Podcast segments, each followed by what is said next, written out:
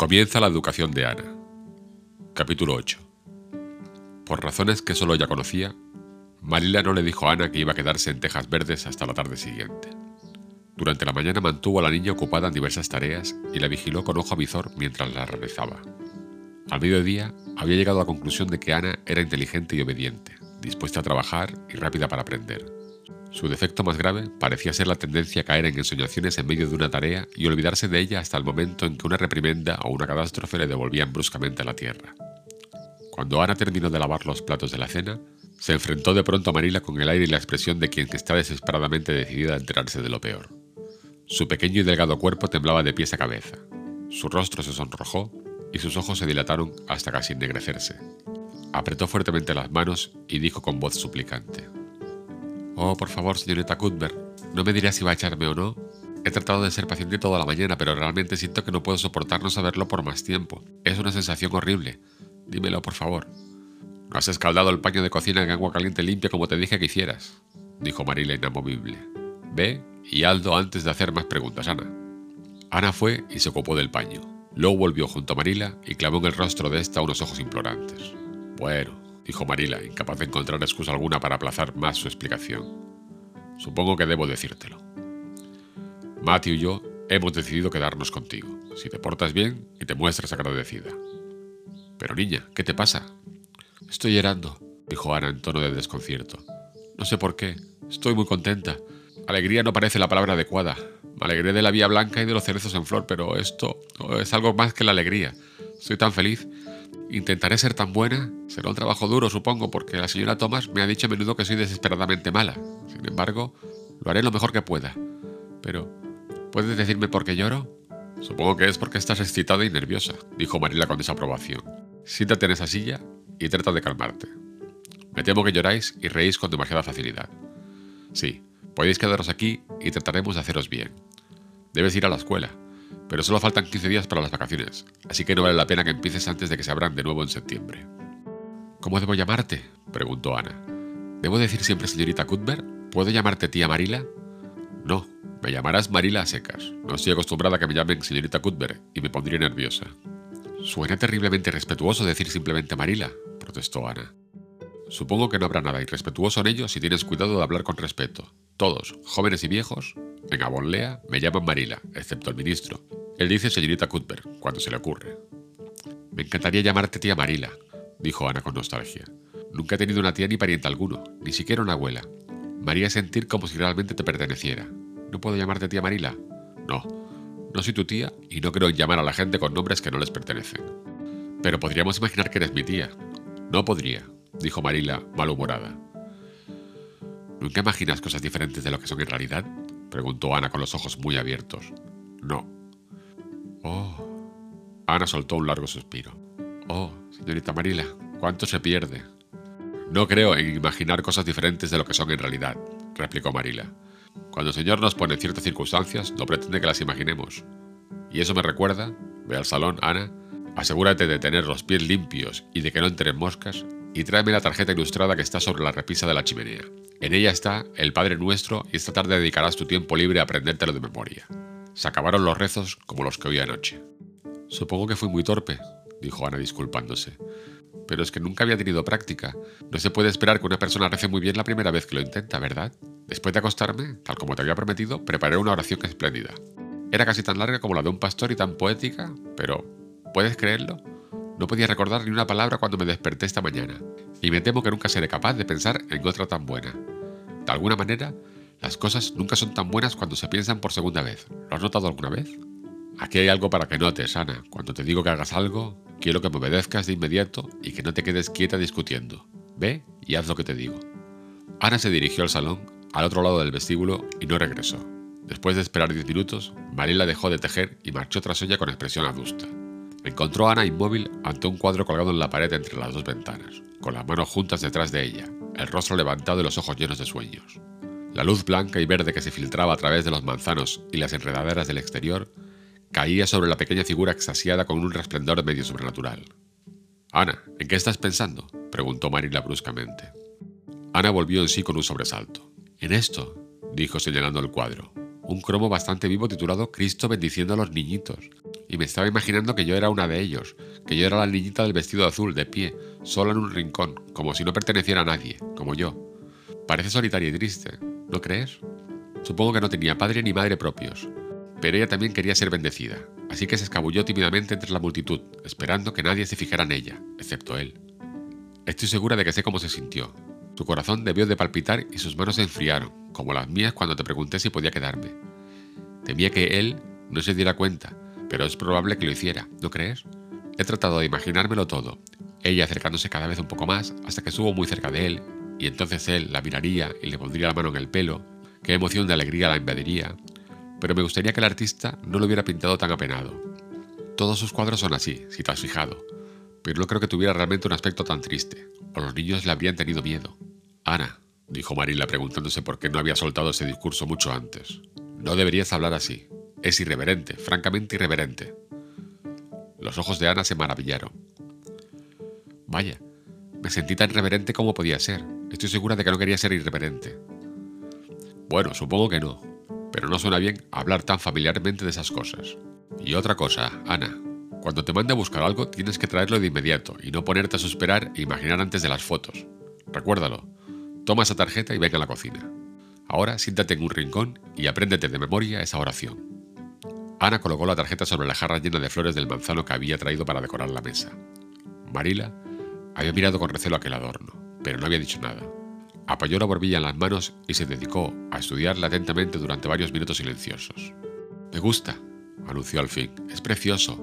Ya lo había oído antes. Una vez se lo oí decir al director de la escuela dominical del asilo. Pero entonces no me gustó.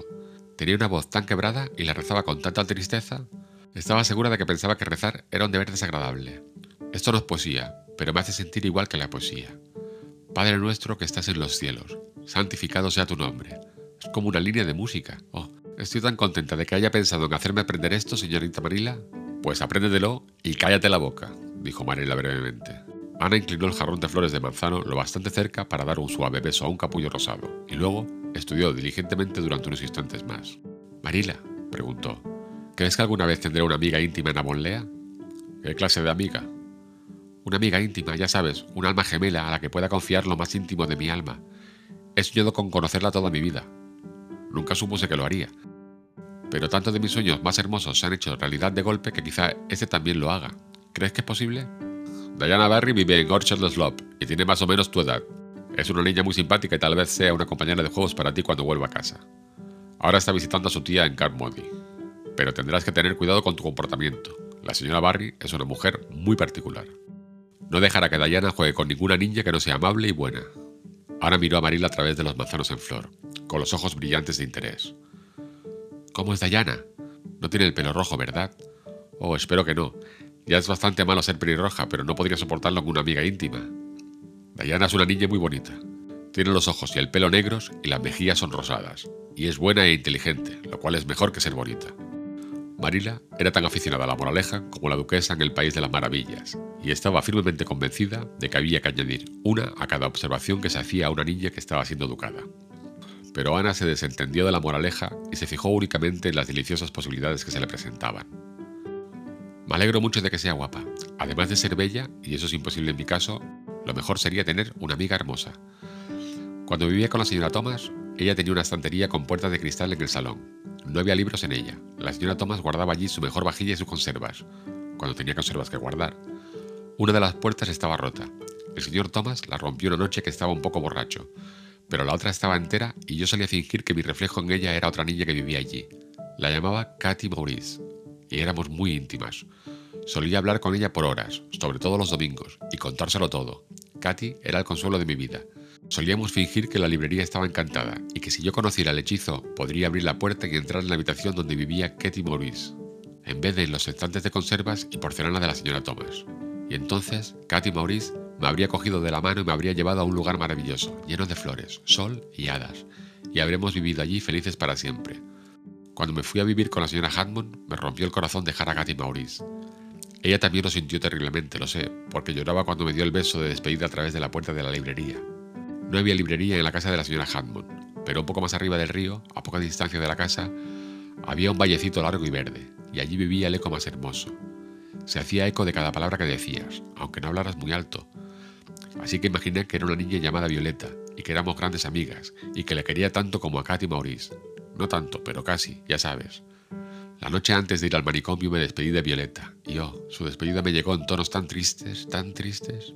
Me había encariñado tanto con ella que no me atrevía a imaginar una amiga íntima en el manicomio, aunque allí hubiera lugar para la imaginación. Creo que es mejor que no lo hubiera, dijo Marila secamente. No apruebo esas cosas. Parece que te crees a medias tus propias imaginaciones. Te vendrá bien tener una amiga de verdad que te quite esas tonterías de la cabeza.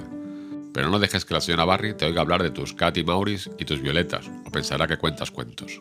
Oh, no lo haré. No podría hablar de ellas a todo el mundo. Sus recuerdos son demasiado sagrados para eso. Pero pensé que me gustaría que las conocieras. Oh, mira, aquí hay una gran abeja saliendo de una flor de manzano. Piensa en lo encantador que es vivir en una flor de manzano.